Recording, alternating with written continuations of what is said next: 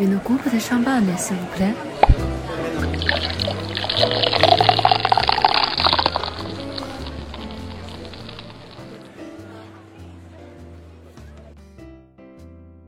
喜马拉雅的听众朋友们，大家好，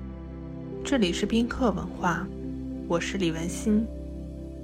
今天由我来跟大家分享香槟里的苹果酸乳酸发酵。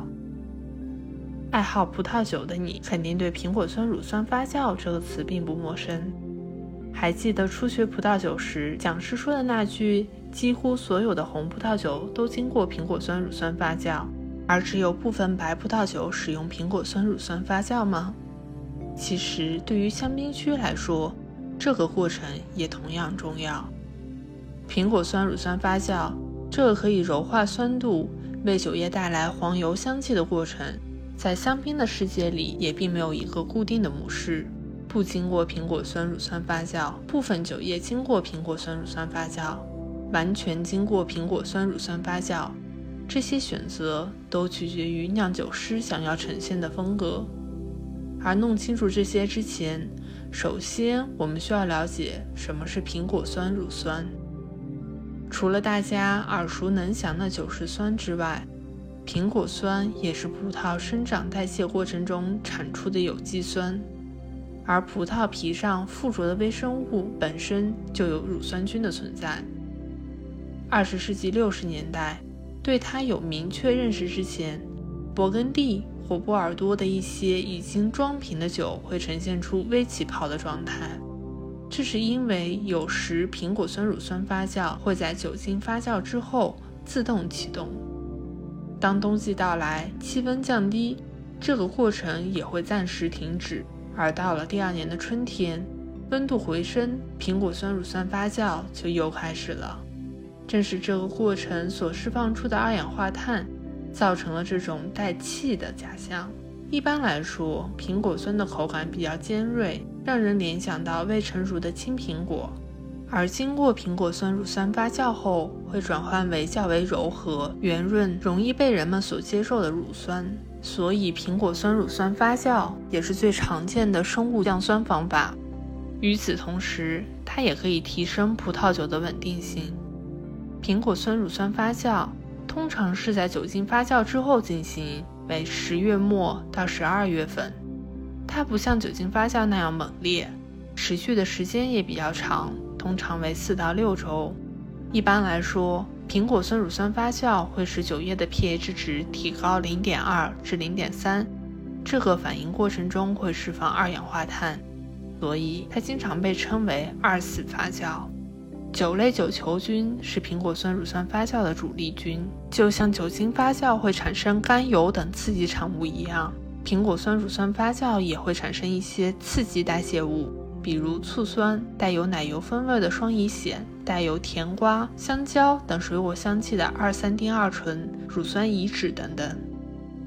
在含氮源比较丰富的果汁发酵时，酒液中还会产生奶酪的风味。除此之外，科研人员还发现，经过苹果酸乳酸发酵后的酒液，其中氨基酸的含量也比未经过苹果酸乳酸发酵的含量要更高。像酒精发酵一样。苹果酸乳酸发酵对环境也有一定的要求，下面列举几个常见的要求：一、pH 值。正常来说，苹果酸乳酸发酵的 pH 值为3.0至3.2，而香槟区所使用的菌株可以适应这个较低的 pH 值。二、温度。苹果酸乳酸发酵的最佳温度为20至22摄氏度。三、酒精度，如果酒精度高于十三度，则会抑制乳酸菌的生长。四、通风，轻微的通风有利于苹果酸乳酸发酵的启动。另外一种加入乳酸菌的方法是混合接种，是指在酒精发酵尚未结束时接种活性乳酸菌。这样的人工方式会使苹果酸乳酸发酵的发生比较容易控制。香槟区还有计算乳酸菌接种的网站，输入相关的数值即可获得发酵过程中的具体参数。通过脂层析法也可以检测苹果酸乳酸发酵的进程。试纸中最上方的黄色区域代表乳酸的含量，中间的区域则代表苹果酸。当中间区域的黄色部分消失，则代表苹果酸乳酸发酵的结束。值得注意的是，当苹果酸全部转化为乳酸后，酒液中残留的微生物可能会将柠檬酸继续转化为双乙酰，并通过代谢酒液中的残糖，生成其他的可挥发酸。所以在苹果酸乳酸发酵的后期，就需要严格监控苹果酸的含量。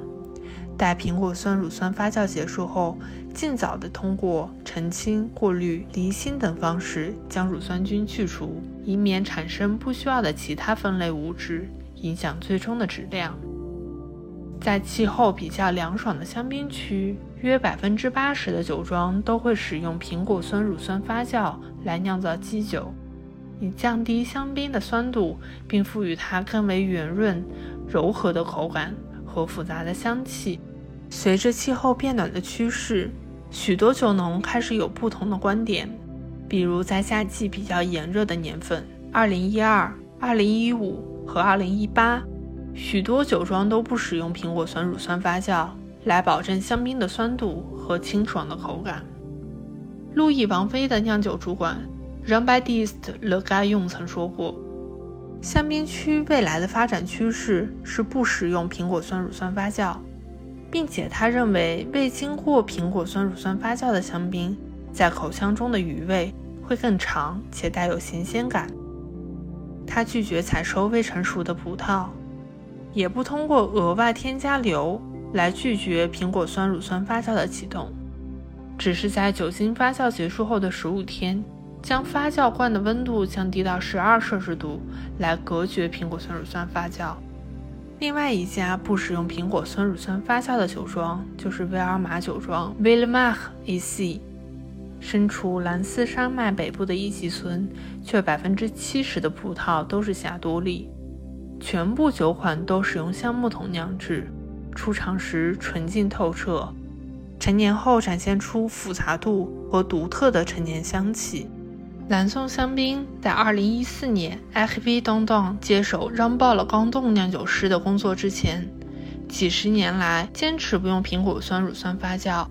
高酸的强劲口感一直是其品牌的一大特色。